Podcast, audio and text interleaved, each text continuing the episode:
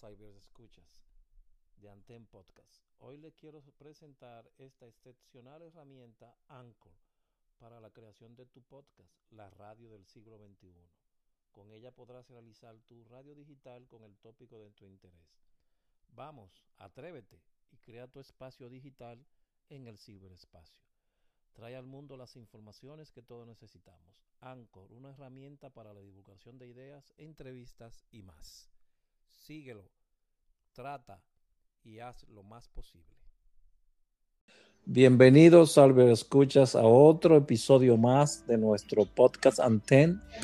Hoy tenemos un nuevo episodio con una nueva persona, otro más, otra parte más de nuestro querido y amplio y de nuestra amplísima visión y de todas esas partes que estamos complementando en este jueguito de la memoria. Este rompecabezas hoy recibe otra parte más con nosotros y antes de el pasado nunca está muerto, ni siquiera es pasado. Hoy le damos la bienvenida a una persona muy conocida a nuestra cabina es al señor Lucas Ureña Peralta. Bienvenido, Lucas. Gracias, Alvin. Buenas. Saludo a todos.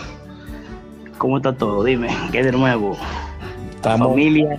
Estamos muy bien. La familia de Anten del podcast cada día creciendo más. Nos están escuchando en República Dominicana, Estados Unidos, España, México, Puerto Rico, Honduras, Italia, Ecuador, Panamá, Alemania, Brasil y Francia por ahora.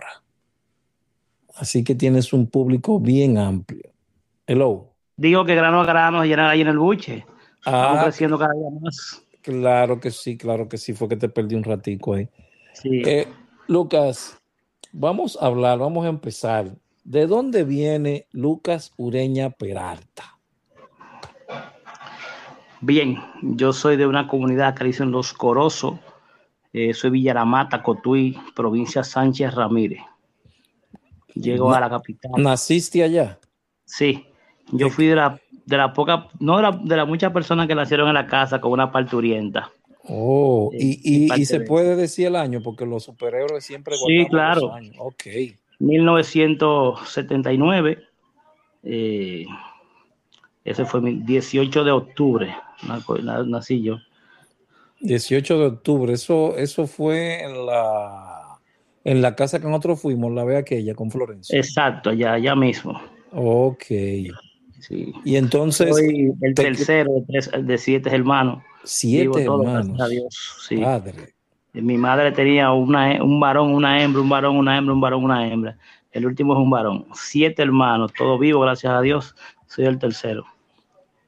El tercero, ¿te criaste en esa localidad? ¿Estudiaste ahí? ¿Hiciste todo ahí? hasta los siete años. Hasta eh, los siete años. Domingo, sí. Llegué a Santo Domingo en el 86, 86, 87, donde una señora quien fue parte de la que ayudó a mi madre cuando yo nací tenía un niño que tenía síndrome de Down. Ella trabajaba, entonces necesitaba un niño que le acompañara al niño. Y me trajo a mí para acá para compartir con él. Tú fuiste como el Lazarillo de Tormes, una, Exacto. una obra muy conocida anteriormente. Y, compartías con él y por eso fue la razón que viniste a vivir a, fuiste a vivir a la capital. Sí, ella necesitaba un... Entonces tenía síndrome de Down el niño yo vine aquí para estar con él, hacer compañía al niño y me crié aquí totalmente, desde 1986, 86, 87. 86, 87. Sí. Ahí, por, ¿en qué localidad de la capital? Porque es bastante en, grande. en los en Santo Domingo Norte. En ese tiempo se llamaba Dama Villamella, ahora ya es Santo Domingo Norte, municipio de Santo Domingo Norte, la provincia de Santo Domingo, en, la, en el primaveral de Villamella. Primaveral de Villamella. En ese tiempo, cruzar para allá era todo no sabía. No, estaba transporte normal, que lo único que había era la guagua de, una trate. Oh, sí. La famosa banderita. La famosa banderita. La famosa banderita. Allí en esa localidad hace contacto con algún, con algo que te llevó a conocer la parte altruista de tu vida o, o eso viene de tu familia? ¿Había alguien en tu familia que, que era así, una persona que se daba el buen querer y que, y que siempre estaba atento a los vecinos, a lo que pasaba en el lugar? Sí, la señora que me crió, la mamá del niño, ella era enfermera. Era una persona muy activa en la comunidad. Eh, pero no hasta 1990, a finales de 1995, cuando yo conozco, en ese tiempo había mucho, mucho comité satélite de la Cruz Roja, y yo conozco una persona de Ronnie, Joel Monegro, y es cuando yo entro a formar parte del comité de juventud que en ese tiempo era el licenciado Astacio Belial, el director nacional de juventud. Eh, cuando yo entro ahí, nos reuníamos los sábados a hacer eh, lo que llamábamos la física o la caliternia para los oh. comités en, ese, en, oh. ese, tiempo. Sí. Papito sí radió tanto, llegó hasta Villamella en ese entonces. Sí, ¿Qué, eh, ¿qué, comité era ese ahí? Si el comité Villamella, que estaba Jimmy, que hoy es decano de la universidad, creo que de la universidad. ¿Cuál Jimmy? Eh, uno que fue policía. Ok, creo que recuerdo, sí. Sí, un chiquito. Estaba Ángel Jiménez. Eh, cuando entro ahí, él era el director del, ¿Dónde, de, ¿dónde, se ¿Dónde, se reunían, Lucas? En la escuela Santa Cruz. ¿Dónde? parroquial. Ok, ¿por dónde queda esa? Eso está en eh, después de la entrada de Guaricano, lo que le llaman Santa Cruz Buenavista de Villamella. Ahí, pero ¿cómo, ¿cómo te acercaste a esas personas? ¿Por qué? ¿Cuál fue la razón? No, eh, sí, en ese tiempo ah, eh, yo recuerdo mucho a los muchachos que cuando quieran que iban, iban en grupo y tú lo veías formado como los guardias, eh, en formación, derecha, derecha, izquierda, izquierda. Y eso a mí siempre, como siempre me gustó la guardia, la cosa. Yo lo veía y me motivaba. Entonces un día mm, eh, llegó un contacto eh, con Ronnie y entré ahí. Y empezamos. ¿Qué edad tenía Lucas en ese entonces? Yo tenía alrededor de, de 15, 16 años. Bastante joven que entraste. Sí, sí. Entonces de ahí, eh, un día conocí la central, me enamoré. ¿Qué tiempo, qué tiempo duraste antes de hacer contacto con la central ahí en, en Villamella, solo en Villamella? Vamos a dar un tiempecito más. Aló. Te, ahí me escucho. Te oigo ahora, sí, perfecto. Pues bien, ahí yo empecé a trabajar con lo que es la parte de juventud. Eh, recuerdo que estaba Teófilo Marmolejo, estaba... él, iba a la Villamella o cómo, no, no, se Ahí yo empecé a visitar, pues empezamos a visitar la juventud del distrito, eh, de la sede, que recuerdo que estaba frente a, a Socorro, en la esquinita ahí. Entonces, no, el eh, socorro, en la esquina de allá del banco de sangre, tú quieres dejar dicho. Sí, sí, sí. ¿En qué año fue que tú, en qué año fue ese que tú hiciste el primer contacto con la flor? Fue como en el 96. Sí, principio del 96. Todavía estaba ahí en esa época. Sí, sí. En la esquina. En la esquinita. Exacto. Eh, luego eh, lo pasan atrás, frente a donde estaba Socorro, al lado de operaciones eh, ahí estaba Teófilo, eh, Robert, um, y ahí entro a la unidad de tránsito, que íbamos todos los días, a la con Gómez, a diferentes eh, intersecciones, a ayudar con el tránsito, que en ese tiempo era un caos casi igual que ahora, pero más desorganizado. Pero tú entraste, fue directo entonces por juventud. Por juventud porque en sí las filiales era que tenían eh, eh, eh, como más, auge en juventud. Luego recuerdo que un día había un motín en la Victoria y había un poco socorristas. Y yo con 17 años me colé ahí. ¿En dónde tú estabas? Porque yo estaba ahí en ese motín. No, no, no, fue en, no fue en el de Dani 45. Ah, ok, ok, ok sino en el motín de 1990, a principios del 96, que en la Alfa 12, recuerdo yo. Eh, fuimos al motín, me motivó más como la hora de socorro. Y fui a hablar con Olivares. Recuerdo que era Miguelito, Olivares, estaba Sabiñón. Fue un lío sí. y me fui entrando, entrando, entrando. antes de cumplir 18 años yo estaba allá dentro de Socorro. ¿Qué tiempo duraste en la, en la, en juventud? No.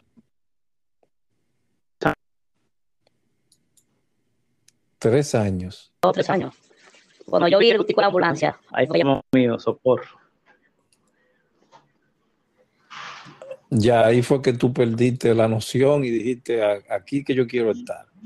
Claro, esto lo mío es socorro, la acción. Antes de, los 10, antes de cumplir 18 años yo estaba ya en socorro. Pero fue de inmediato. Sí, sí. que yo, yo sentando de juventud, yo me colaba, lo que llamaban los juvenzorros. Tú eras parte de los juvenzorros.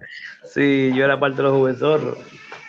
Ahí estaba caminando. Y, y, la filial, y la filial de de allá de Villamella, entonces tú no No, entonces ya cuando yo entré a Socorro, en el 1900, ah, además del cuento que en 1996 eh, gana Leonel Fernández, destituyen a la doctora María Rosa Belial y entra el doctor Encarnación Montero. Sí, esa, esa parte, parte de esa historia la conocemos. Sí, entonces. Ahí fue que tú entraste a Socorro. No, yo estaba en Socorro ya. Eh, ¿Qué pasa? Eh, en ese tiempo eh, había un conflicto interno allá y, y estábamos ahogando César Peguero, un muchacho, nosotros le decíamos el sistema y yo de servicio. Y como operación estaba en la parte de atrás, que hoy en día es por ahí donde está recursos humanos, eh, agarran y pintan la bandera, bajan la bandera de la Cruz Roja y pintan una bandera negra con una cruz. Y pusieron adelante fuera Montero y sus ladrones. Esa, eh, esa noche la gente de juventud, porque Aníbal tuvo aquí en una entrevista, tiene un nombre, Noche Negra o algo. Noche Negra le llamo. Sí, ellos sabrán por qué le dicen así. Yo Según no te dice, no, nunca tuve, nunca pude averiguar dice que fueron la gente de juventud, pero no hay prueba de eso. Bueno, nadie quiere decir nada. Nosotros no estamos aquí para eso, estamos para hablar de tu historia. Sí, no, pero lo chulo de eso es que cuando llegamos al palacio, eh, en ese entonces era el mayor Fría. El encargado de seguridad. Aldrin. Ahora sí te oigo, dime ahora. Pues bien, hoy eh, el mayor Fría tiene un hijo que es coronel también de la Marina, que es muy amigo mío, por cierto. Le agradezco mucho de la, cómo él me ha tratado. Él, fuimos nosotros tres para investigarnos, éramos cuatro con el seguridad. El operador no fue, que, que le pintaran por la pared al lado de él ahí. Y nos dejaron ya presos un fin de semana, ya tú sabes. Recuerdo yo que Sergio Vargas era el director de socorro y paralizó todas las, todos los comités a nivel nacional hasta que nos dieran respuesta a nosotros y nos sacaran de, allá del palacio. La orden era investigarnos y nos dejaron tres días.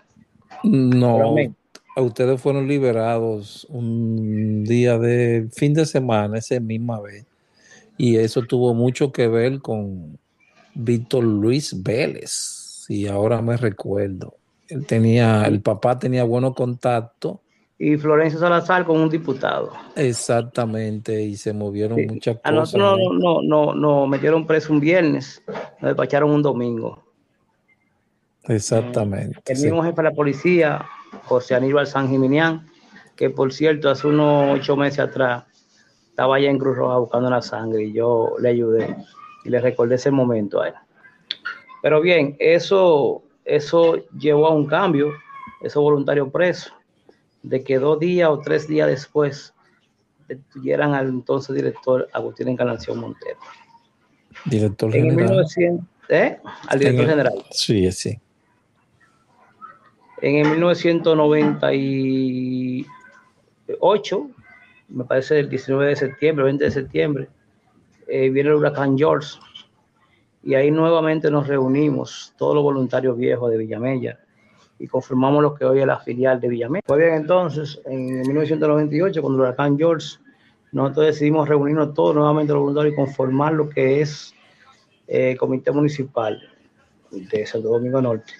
Estaba Juan Carlos Aneuri, la doctora Fernández, Mayelin, eh, Ronnie, eh, Joel Monegro, un grupito de unos 20 o 30 jóvenes. Eh, y hasta ahorita ahí la filial. Pero te fuiste muy adelante porque ¿cuándo fue la primera, la, la primera capacitación que, que, tú recibiste ahí? ¿Cómo fue? ¿Y dónde fue? Oh, yo empecé con Starling Polanco en el área de cuando Starling era Senaca o el Senca. Yo cogí primero auxilio con Polanco. De ahí. ¿Quién eh, era el director de Senaca? No me recuerdo si era Senaca, no, no me recuerdo bien. Era, era el Senca. Algo así, sí, no me recuerdo bien. Había un director ahí que era una persona, por cierto, muy conflictiva. Eh. No llevaba con ninguno de los instructores. Se eh, llamaba. Un calvito, él. El Luis Díaz, ¿no era que llamaba? Luis, Díaz, sí, que llevó a Rubén a la palabra, que llevó, después a justicia, él y Rubén, sí. Sí, era Luis Díaz, era Luis Díaz. Sí. No, ya empezamos entonces, pero la capacitación más fuerte fue como yo, duré tres años, eh, bueno, cogiendo los cursitos de gestión de riesgo, difusión con el doctor Franklin Gómez Valverde, gestión de riesgo, que es la que manejaba Valverde en ese tiempo y unos número de cursos así no tan, que no que, no, que son importantes, pero no dejaban, no dejaba de ser tan importantes. Eh, ya en el 1990, en el 2000, eh, bueno, en el, 1998, en 99, empezamos a coger los cursos de rescate básico, rescate montaña con Luis Vinés.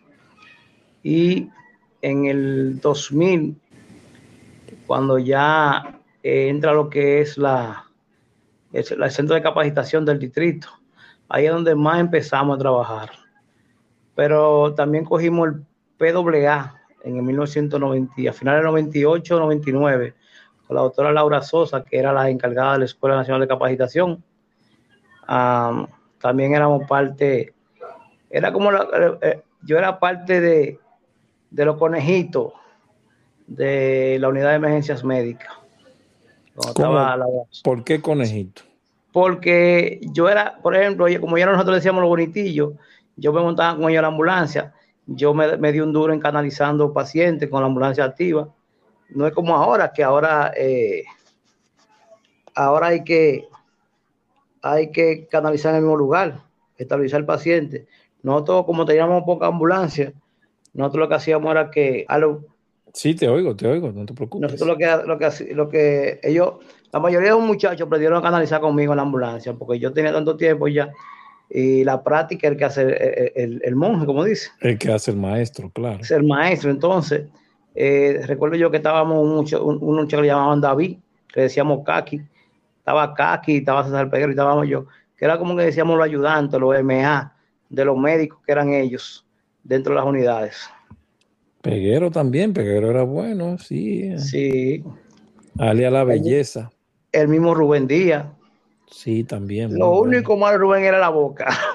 Sí, sí, era un problema. Había que tenerlo como con bozal a él, como lo Sí, sí. Pero siempre esos cuatro, siempre que estábamos ahí, Kaki, yo, eh, César, éramos así siempre, y Rubén, éramos siempre estábamos ahí con la unidad de emergencia médica. ¿Ustedes pertenecieron a la, a la unidad de emergencia médica o simplemente era que...? Éramos ayudantes de ellos. Nunca sabes que ser un equipo élite. Nunca pudimos ponernos eh, eh, eh, el, chaleco. Pero, ¿por qué? Porque se le daba oportunidades a todos, porque ahí Sí, se le daba oportunidades, pero tú sabes como que en ese tiempo era como más, había unos cursitos que eran muy cómodos, de pago, y quizás nosotros no ah. teníamos eso. Porque Zapata pertenecía, Carlos Zapata de la Sursa pertenecía. Sí, pero recuerda que Zapata era, era un pobre popi. Ah, un pobre popi. Sí, porque él era, él era alguacil, él picaba lo de él, pero imagínate, uno sin trabajo ni nada. No, no, no, pero en ese entonces Zapata no, no, no, ni, ni imaginaba ir a la universidad. No, tú sabes como que te digo que sí, pero siempre va a pasar eso, siempre van a ver eh, los técnicos que ayudan a los profesionales. Exacto, pero que no era que había una discriminación ni nada, no había una Con discriminación. nosotros no había rechazo. Con nosotros no había Exacto. rechazo. Eh, yo recuerdo cuando yo entré a Cruz Roja, que yo llegué a la sede central, yo preparé mi uniforme, eh, que allá había una tiendecita. Yo recuerdo que el parcho de voluntario costaba 25 pesos. Ay, eso sí era mucho dinero en aquella época. Ahí, y el parcho de atrás costaba El grande. 90 cañones. El, el grandote, ¿te acuerdas? El grandote. Ese costaba un buen dinero ese. 90 pesos costaba, pero uno lo daba con gusto. Yo recuerdo que la camisa mía se me perdió en una lavandería porque yo, yo, yo nunca la veo camisa en mi casa, en ningún lado. Siempre la lavandería para andar popping, como se decía. Y, y el monovuelo, ¿sabes cuánto costaba ese monovuelo de un muchacho? Oh, pero ya tú sabes. Sí. ¿Y dónde tú tú- dejas, y dónde tú dejas el hostel? La, la cosita que se mandaba a comprar que tenía la No, tijera todo y eso. eso, ¿eh? mire, esos hostels no aparecen en ningún lado con, con esa cuchilla azul, No, porque eran lo de esa época. hermano. Que eso, eso era difícil conseguir. Muy difícil. Pero, Pero no- ya- porque con eso quería especificarlo para que la gente no pensara que había cierta discriminación en esa época, sino que, como decimos, como se decía en aquella época, su dinero, su tiempo y su sangre, Así mismo, ¿eh? porque era una forma de cómo hacer autosostenible todo. Lo mismo que pasa ahora con los hospitales Sí. autosostenibles, tienen mejor atención, están más limpios, pero claro, hay que pagar por ello, ¿verdad? Yo le Digo- decía, yo me quillaba con un Valverde cuando decía, la Cruz Roja no es para pobres. y uno en ese momento no lo entiende, pero es una realidad. Eh, Eh, hay, hay países que el voluntario, si no puede prestar el servicio y es miembro de Cruz Roja, tiene que hacer un aporte monetario.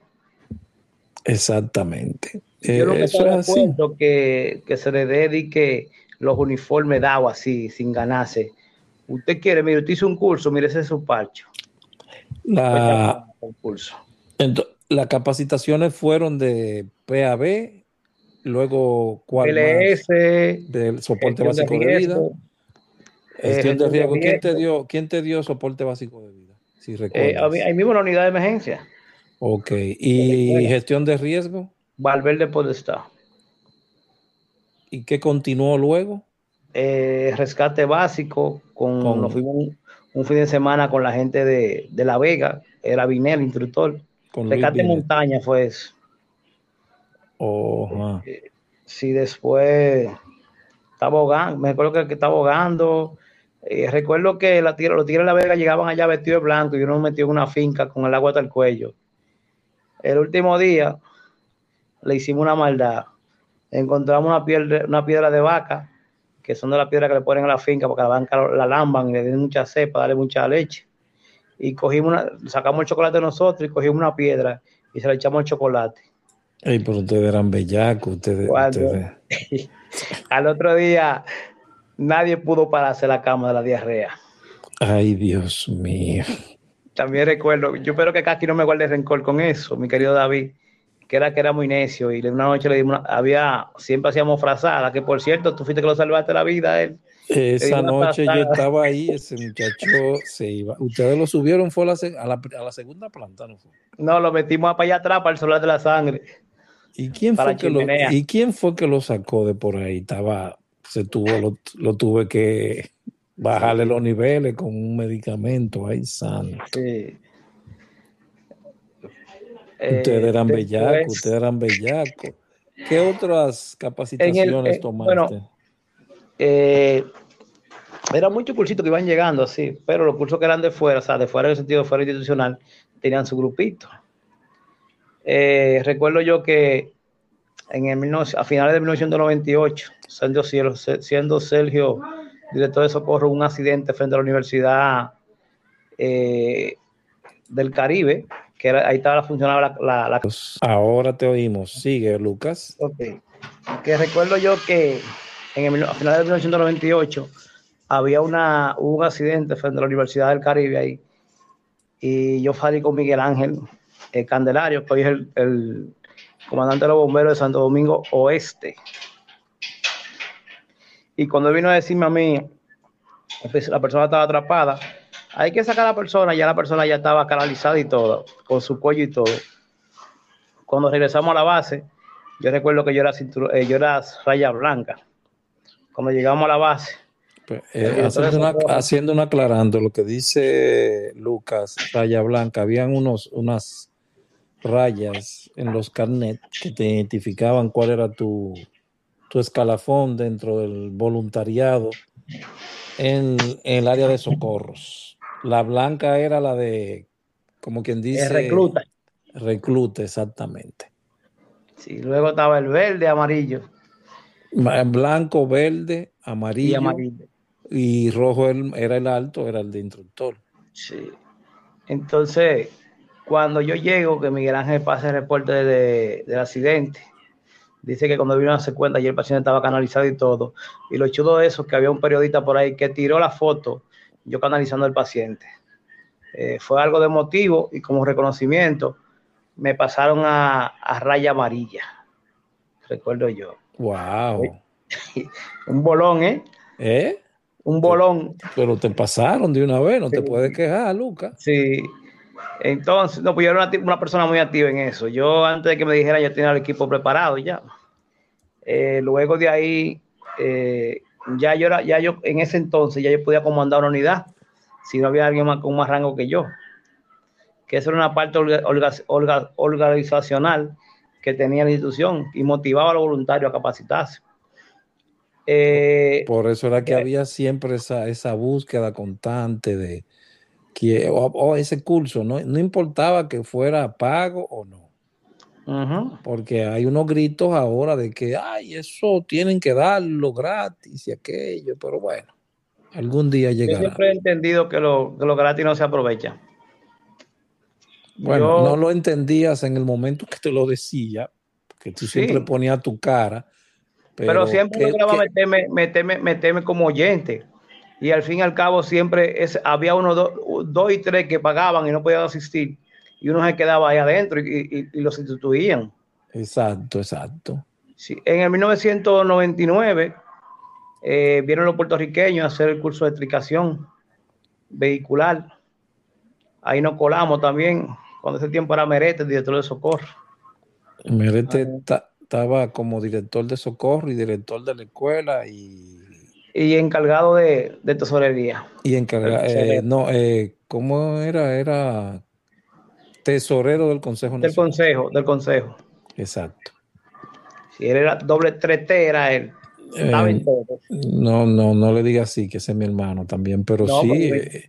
yo no he dicho que no. Era Boboni, sí. Sí. Sequilla, era, cuando era, era que como el querido difunto Astacio Belial.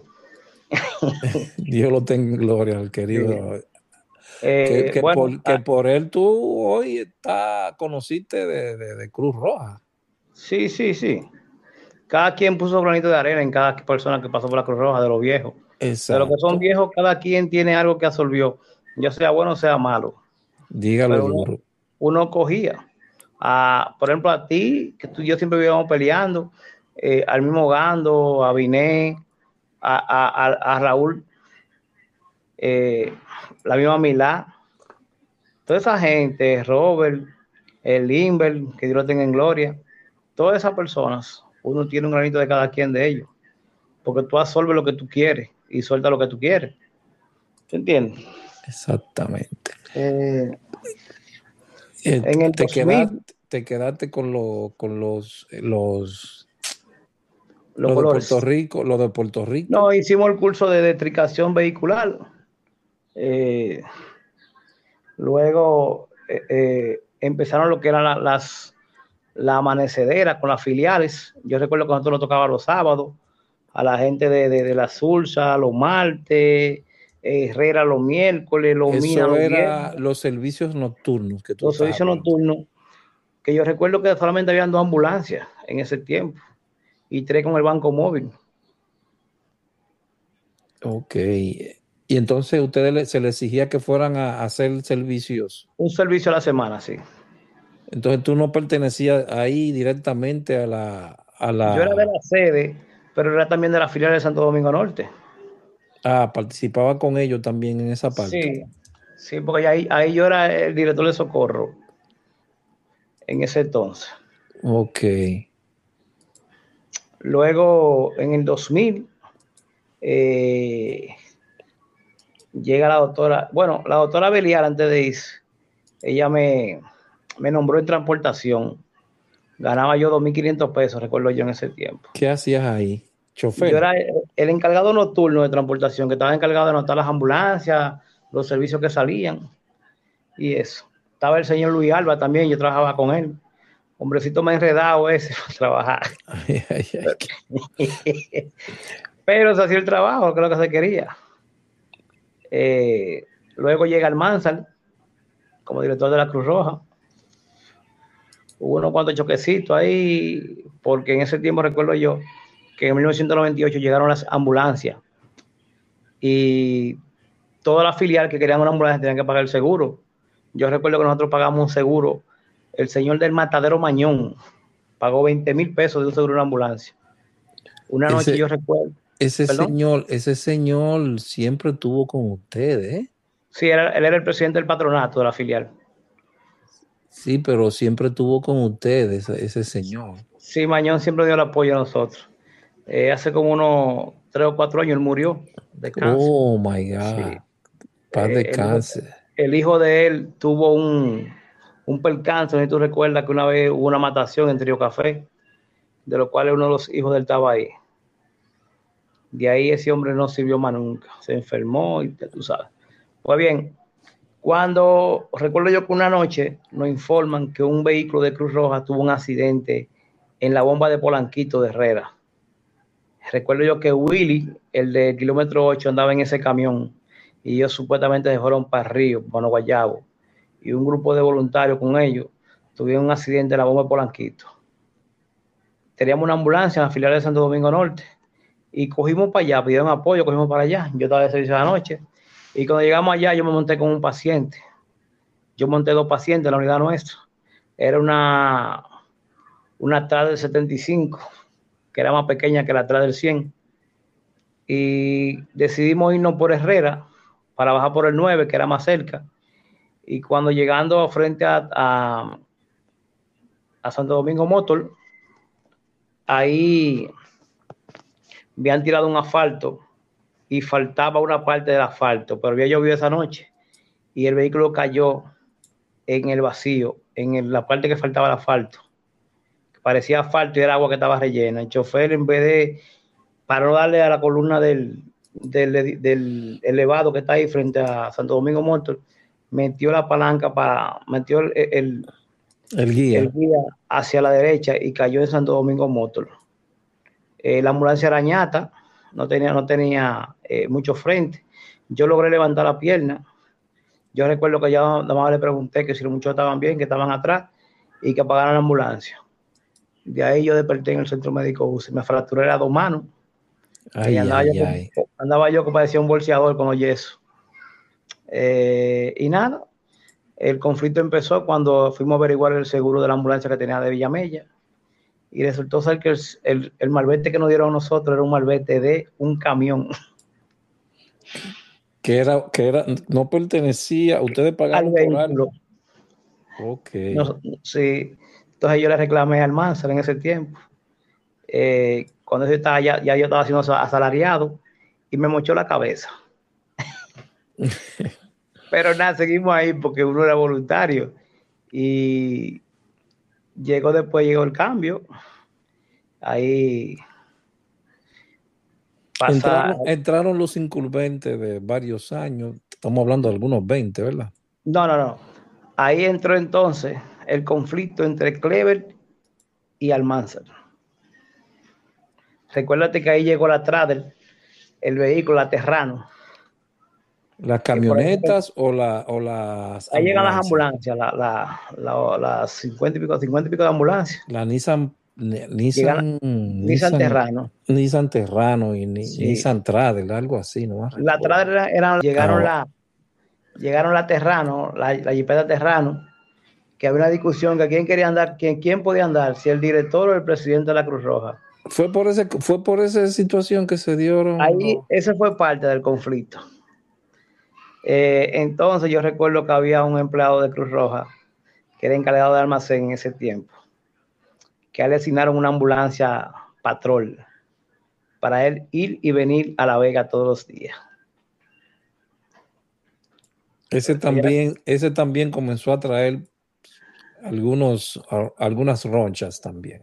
Sí, porque incluso yo un día le cuestioné a él que por qué él se llevó, Dios mío, se llevó 10 tablones que eran para hacer una mesa del consejo y se la llevó para su casa, para La Vega. Ay, mi madre. Entonces, Pero es que tú te buscabas los problemas, Lucas. No, porque era así. Entonces lo chulo es que se pierde unos radios allá. Y yo recuerdo que Miguel de la Rosa eh, identificó dónde estaban los radios. Y, Miguelito dijo dónde estaban los radios, pero ya tú sabes el conflicto que había, era niño mimado, el niño mimado de alguna gente ayer, muchachito. ¿Y ¿Qué pasa? Y en ese, ¿Eh? en ese, en ese periodo del tiempo, ¿te seguiste capacitando? Sí, sí, sí. Yo me, metí, en todos los cursos, aunque sea como oyente ahí. Sí. Porque muchas veces son buenos los certificados, pero muchas veces el conocimiento que usted lleva, pues certificado no es nada. Exacto, es muy cierto, claro, porque que mucha gente entraba a los cursos, salía, decía que volvía y iban a buscar el certificado también. Eh, recuerdo que cuando ya en el, en el 2000, cuando entra un incumbente de los 20 años, que entra y se forma lo que se conforma lo que es el comité del distrito, con base en la sede central. Ahí se forma el centro de capacitación del distrito, que ahí fue que yo de verdad vivía metido en curso. Ahí recuerdo que tú me hicieron parte del equipo de instructores del FOBAP, de formación, luego de instructores de PAB, soporte básico, eh, monitor de BLS, y ahí fuimos creciendo. Eh, y, que, y que peleaba también Moñoña con uno, porque eh, decía que también eso es para bonitillo y después se le dio su, se le dio su oportunidad también. Sí, recuerdo que en 1990, en el 2000 era, entra eh, un decreto con el conflicto que hubo allá en Cruz Roja por Clever y Almanza y en paz de cáncer el doctor García Araujo, como yo le puse el vende patria, en lo mío personal. Sí, esa es mi, decisión personal. Un respeto muchísimo, cincuenta y pico de años, pero se vendía al diablo ese tigre. Presidente, eh, presidente de, Advitan, sí. Sí, eh, mucho conocimiento, muy altruista. Yo recuerdo que con los conflictos que se armaron ahí, eh, nosotros, el presidente designa, el presidente Hipólito Mejía designa a la doctora Lija Leruz de Ramírez como eh, una comisión. recuerdo que Martín, éramos 240, empezamos con la lucha al ring trancamos la Cruz Roja por una semana, ya la semana me quedaban como, como 45. Esa fue la vez. ¿Cuánto duraron ustedes ahí encerrados? Porque casi dos semanas. Casi dos semanas, sí. Sí, con tres camiones en la puerta. Yo era uno de los cabecillas. ¿Tú eras uno de los eh, cabecillas? Sí.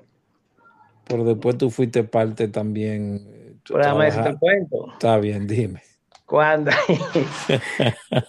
no, cuando decidimos la semana eh, negociar, eh, va a Terrero, Terrero nos habla, va el doctor Dalbert Polanco, mi amigo y mi hermano, el mayor general. Es Dalbert Polanco. Vamos, a ver si, vamos a ver si lo consigo para también que hable en la cabina. Yo te voy a conseguir el teléfono de él. Consígueme eso. Sí, yo, yo lo tengo. Entonces, ¿qué pasa? Eh, yo le digo que usted no tiene nada que hablar aquí, usted no sabe de Cruz Roja pero yo nunca jamás pensé que ese señor era coronel. Ay, Lucas, ay, Lucas. Cuando entramos a negociar, eh, él se presentó. No, que ya, uh, muchacho, cuando ya la gente está adentro, me mandan a buscarme. Me dice la doctora, mi hijo, ¿y por qué tú haces esto? Me tiró una revista. Recuerdo yo que en ese tiempo Terrero era parte de la revista Rumbo. eh, metieron, metieron allí en el escritorio una revista en primera plana, don Lucas Ureña encima de un camión con una bandera de Cruz Roja en la mano. ¿Por qué tú haces esto, doctor Apoyo? Tengo que ser legal. Si es usted que está aquí y está legal, yo por usted peleo. Pero yo no lo conozco. Dice, no, porque una comisión, qué vaina. Chacho, el primer machetazo me lo tiró Darvel a mí. Cancelado. yo recuerdo que ganaba 2.300, 3.000 pesos en ese tiempo. Tú estabas, tú estabas en, obedece en comunicaciones, creo, ¿verdad? Sí. Eh, Mira qué bueno, tú eres uno de los primeros de lo de comunicaciones que pasa por aquí, porque Espinal, tenemos una entrevista con él en, la, en esta semana, que van a estar algunos cuantos operadores, también Carlos Gómez, ojalá que aparezca. Por eso de ahora. Entonces, así. Entonces, no es el teléfono, aquí cuando el teléfono se me bloquea, se bloquea con todo. Entonces, eh, recuerdo yo que César y yo duramos seis meses en comunicaciones, trabajando un día sí, un día no, 24 horas. Wow, nada más eran ustedes dos, nada más eran ustedes Sí, recuerda que también en, antes del, del, en los 90 y pico, Polanquito era parte de comunicación. Sí, sí. Estaba Henry Paulino en ese tiempo con nosotros. Eh, Héctor, ya Sergio lo había cancelado en el 96, a Héctor Meliá y a, y a Julián, ese corito de ahí y nos quedamos en el final y yo, ¿qué pasa? En, ellos entraron como en, como en septiembre, entró la doctora y, y Dalbert, y como a los cinco o seis meses me mandan a buscar nuevamente y me nombran entonces en el área del COE. Ah, yo pensaba que, tú, yo pensaba que tú había, había hecho otra cosa. Yo, ¿qué hiciste ahora, Lucas? ¿Eh? No, que yo pensaba que tú ibas a decir, me mandaron a buscar porque pasó tal cosa. Ah, no, entonces me mandaron a buscar y me renombraron con 5 mil pesos. Ah, pues te fue bien entonces, Lucas. Sí, yo, ellos me dieron, un, me un castigo, pues recuerdo yo como por, por seis meses.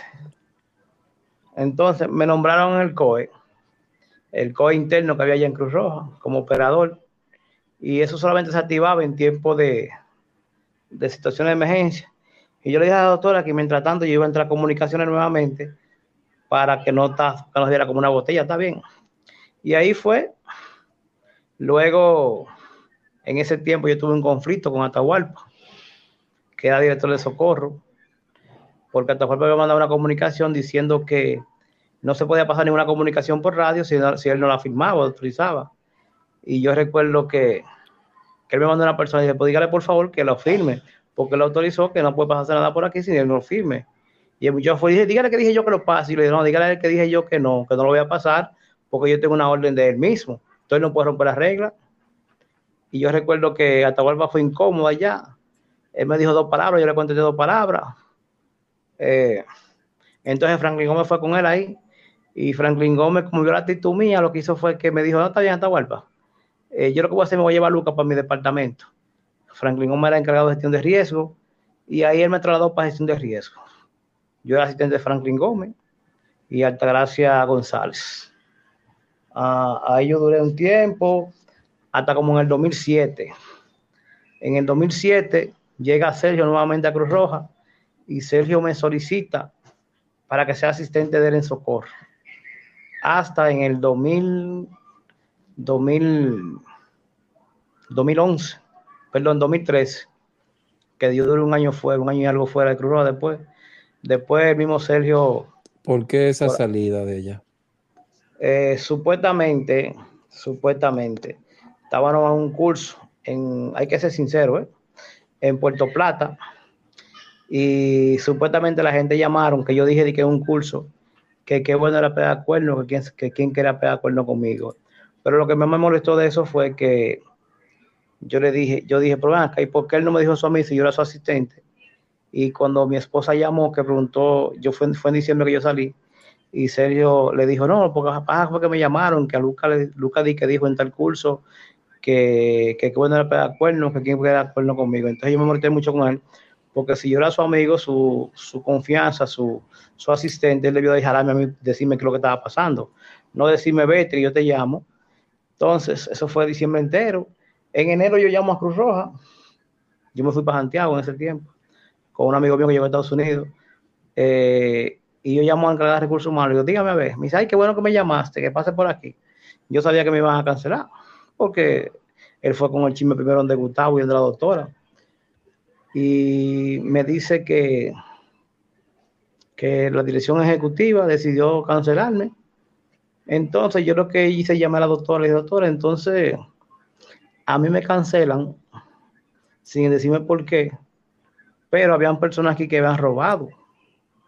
Y la persona que me mandó a cancelar a mí, lo que hizo fue que dijera a la persona que, que renunciara. ¿Y por qué a mí no me llamó y me dijo que renunciara también? entonces me mandaron a cambiar a la cancelación. Duro, salí 2013, en el 2014 entro al sistema 911, eh, nos examinamos 2.300 personas. Yo fui entre los primeros 20 que salí calificado para ser despachador de ambulancia dentro del edificio del sistema. Eh, por mi capacitación que tenía de Cruz Roja y el conocimiento de la radio y cosas. Entonces, duré 2014 entero hasta el 2015, mayo 2000, eh, junio 2015, 11 de mayo del 2015. Eh, en, en 911. En el, en el, sistema 911, sí, como despachador. Él me cancelaron un viernes, un lunes le escribo al, ¿y por, qué, ¿Y por qué te cancelaron? Porque no quise violar un protocolo del sistema, porque el sistema tiene doble moral.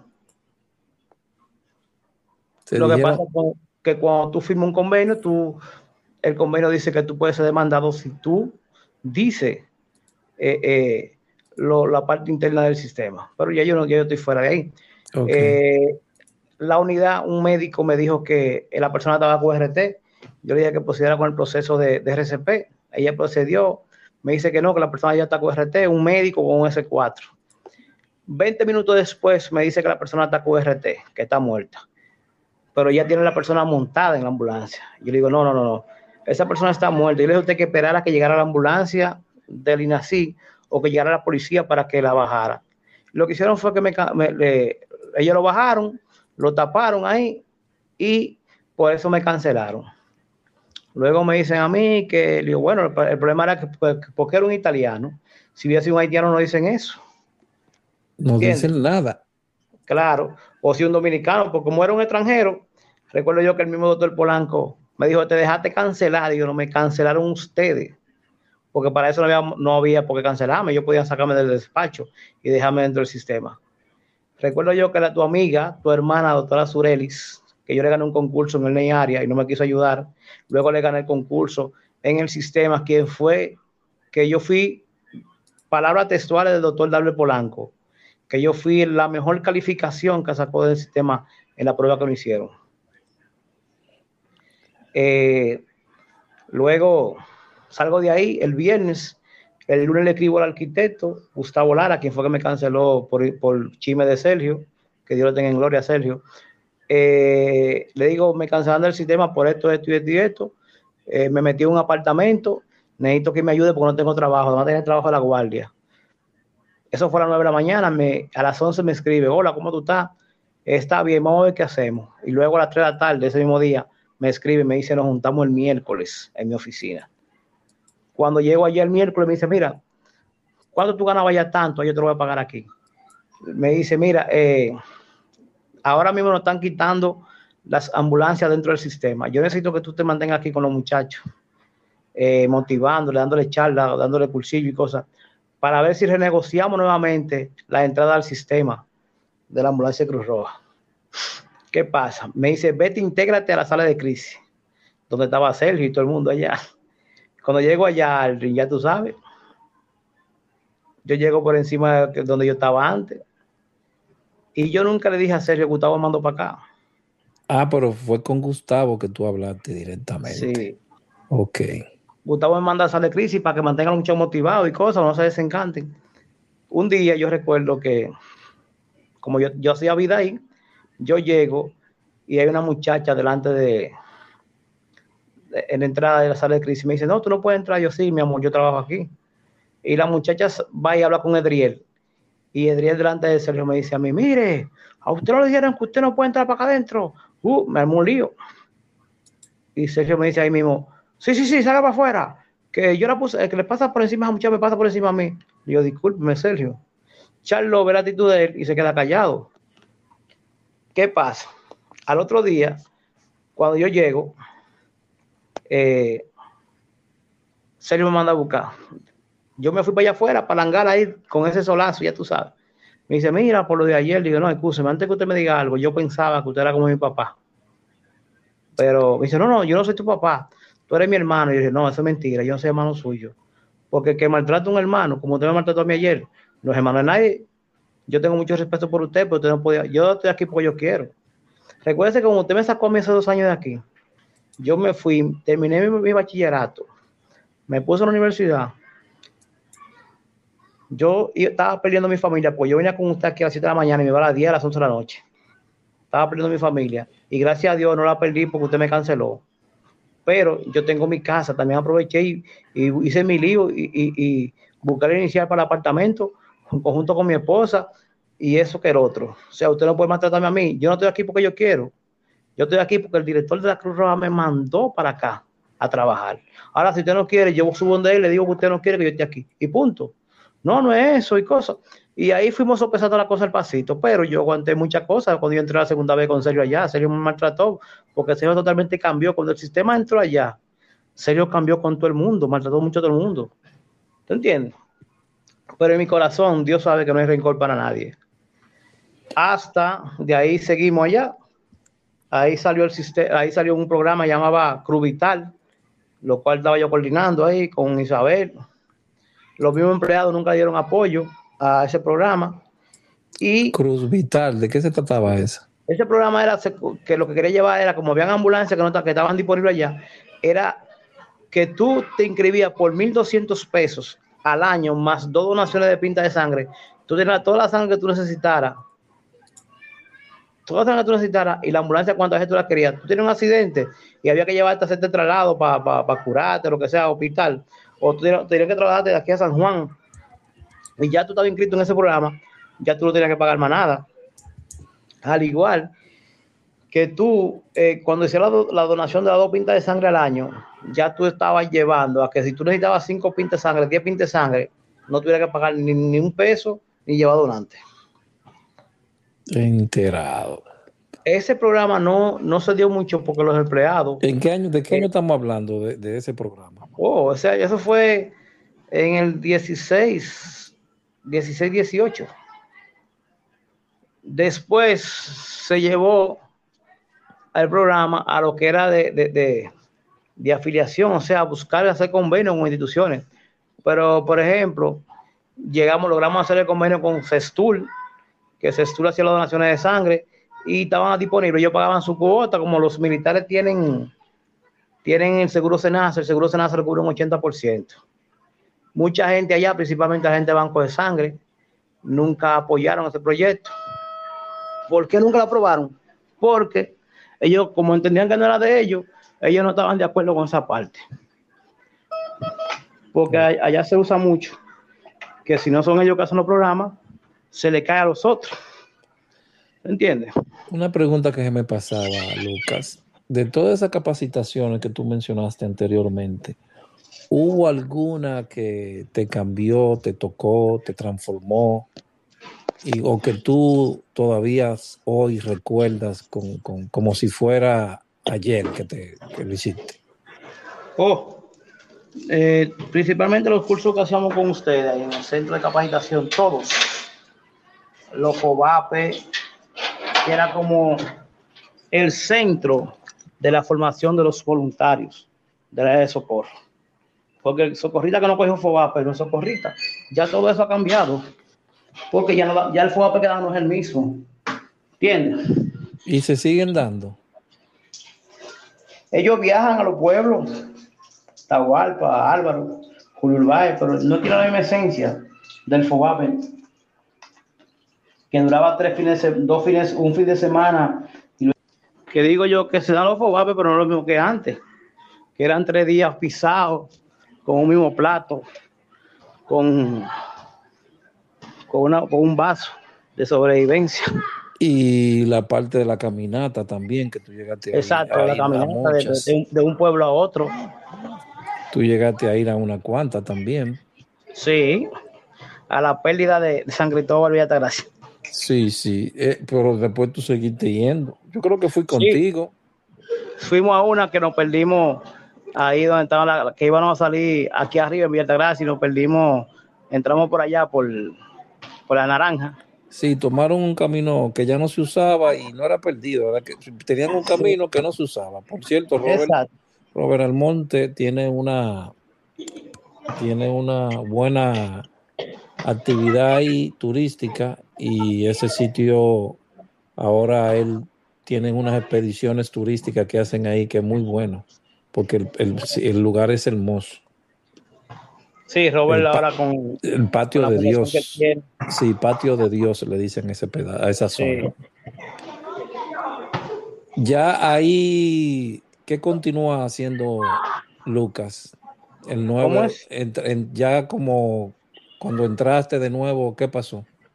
No, ahí ya en el 2010, en el, en el 18, empezamos con la idea de, de, de, 17 al 20, estábamos trabajando en el programa de Cruz Vital, no dio los resultados. En el 20, el arquitecto decide retirarse de Cruz Roja y de ahí entró lo que sería, eh, recuerdo yo que yo duré casi un año sin cobrar porque no daba, de, de, la que decía que no estaba resultando el, área de, de Cruvital.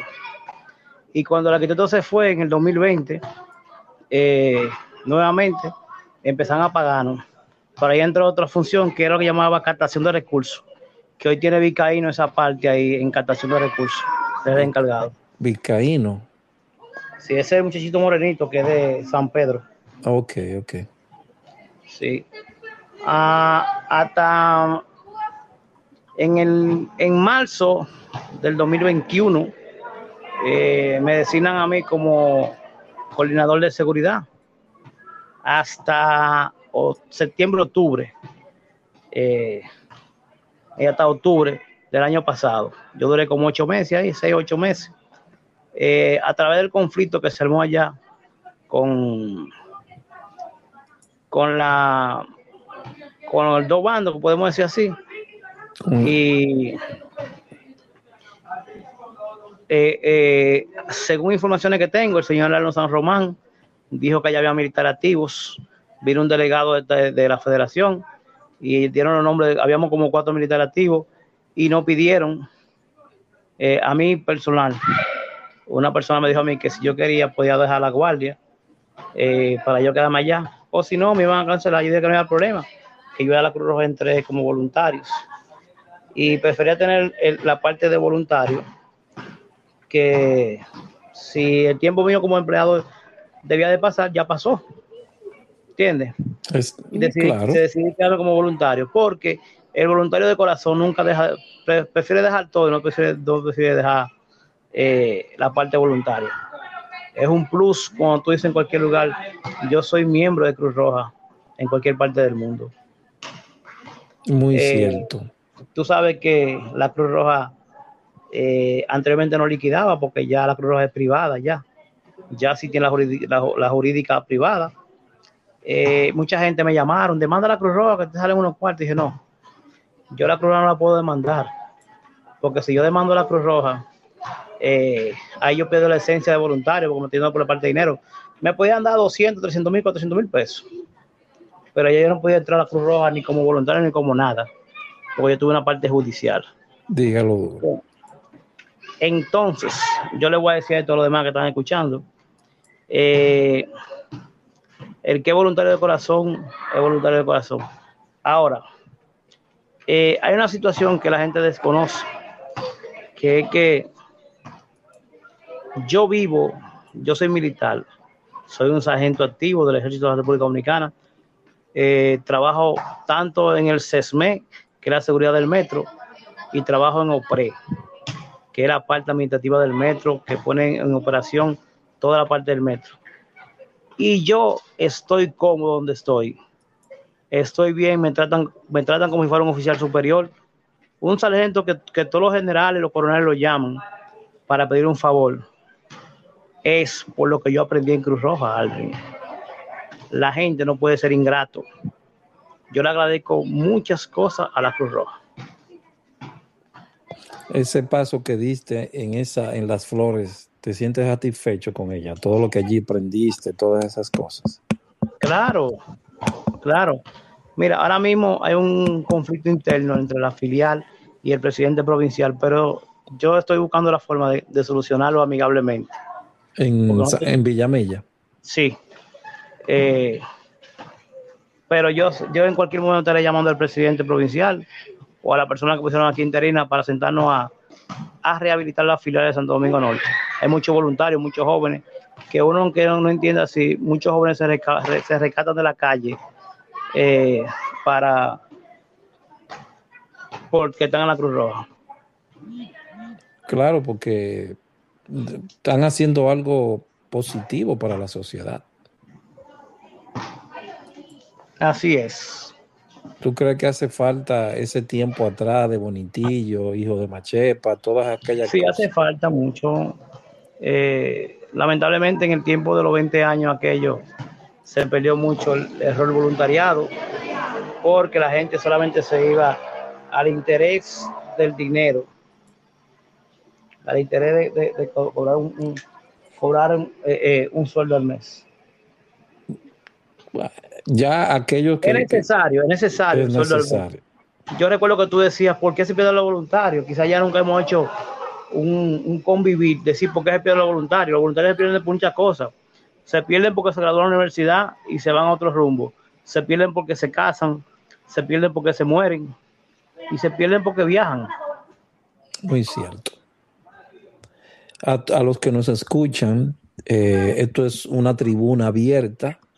Cualquiera que quiera hablar, no dependiendo de ninguna de las facciones, puede hacerlo. Tienen mis datos muchas personas y pueden pedirme que se haga una entrevista cualquiera de, podríamos decir, de las dos bandas. Ojalá así pasara porque así podríamos tener el rompecabezas más cubierto, podríamos ver toda la, toda la vista, toda la panorámica, que eso es lo que queremos. No estamos interponiendo fechas. Lucas tuvo el privilegio de vivir una fecha y el privilegio de vivir en otra. Y él hoy ha dado su opinión. ¿Tú me entiendes? Y, Déjame, para finalizar, Aldi. Eh, en el tiempo que estuve en Cruz Roja, tanto allá administrativo como voluntario, nunca tuve una litis personal con nadie. Siempre los, ¿cómo se dice? La, eh, eh, el no estar de acuerdo con algo no te hace ser enemigo de nadie. Eh, cada quien tiene su forma de pensar, su forma de actuar, y cada quien hay que respetárselo. Yo nadie puede estar de acuerdo con nadie en todo. Por eso. Es eso lo que se tiene, eso es lo que se trata de hacer con este podcast. Lucas, de las personas que con, que te impartieron docencia, con lo que tuviste, eh, ninguno de ellos te, te afectó, te impactó. Tú sientes que tomaste parte de algunas cuantas personas. No, mira, eh, eh, yo siempre entendía que el facilitador que te instruye y te macanea, como te dice, es porque ve, en ti un perfil que tú puedes dar más. Por ejemplo, cuando yo conseguí el curso de facilitador de Infotec, eh, esa facilitadora era mujer rock izquierda, difícil.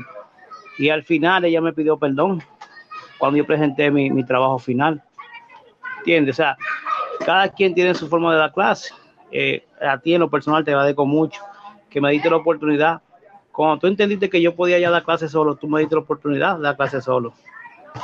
Y era más difícil que, que ahora, porque ahora cualquiera da clases en la Cruz Roja. Que te siguen los cursos, está bien. Te quieren obligar a coger unos cursos obligados, pero cada quien tiene su metodología de dar clases, ¿entiendes? Pero tiene los personales ahogando a Biné, a Raúl González, son mis cuatro pilares de la capacitación. Al mismo Sergio Vargas, Tahualpa. Eh, son, son de seis a siete personas, Fernando. Eh, yo recuerdo como Fernando llegó a Cruz Roja y hoy Fernando es un excelente médico que ha sabido crecer mucho y yo lo felicito por eso. Pero eh, lo que te digo, esas seis personas me impactaron eh, cuando yo cogía clase y cuando yo me daban clase y cuando a mí me dieron la oportunidad yo dar clase también.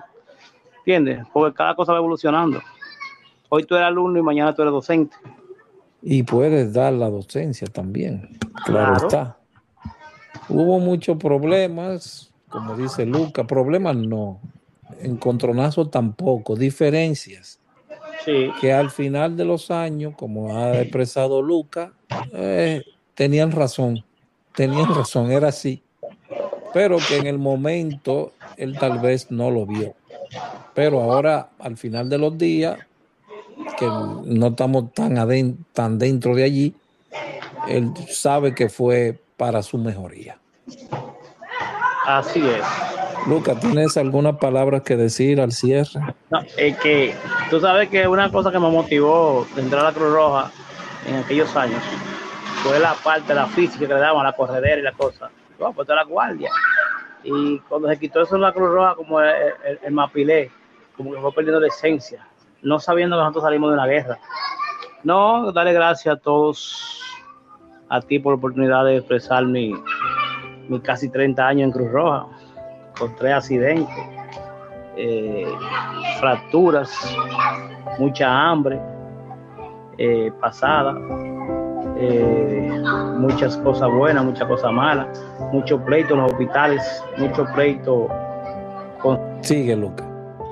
no digo yo que muchos, muchas dificultades, pero esa era la cosa buena que uno vivía en ese tiempo, porque eso te enseñaba a crecer como persona. Por ello, hoy, Lucas, quiero darte las gracias por todo lo que diste y sigues dando aún a las flores, porque tal vez nadie te lo ha dicho, este podcast es para eso, para nosotros mismos agradecernos todo lo que hicimos dentro de las flores. Y hoy te tocó a ti decirte gracias, muchísimas gracias por tu tiempo y tu dinero y tu sangre allí. Amén, así es. Gracias por todo. Ojalá que sigas creciendo y Silver Escuchas, gracias por, su, por escucharnos y haber asistido a este nuevo episodio. Gracias Luca por tu atención Bye. y mil gracias. Sí, gracias, buenas noches.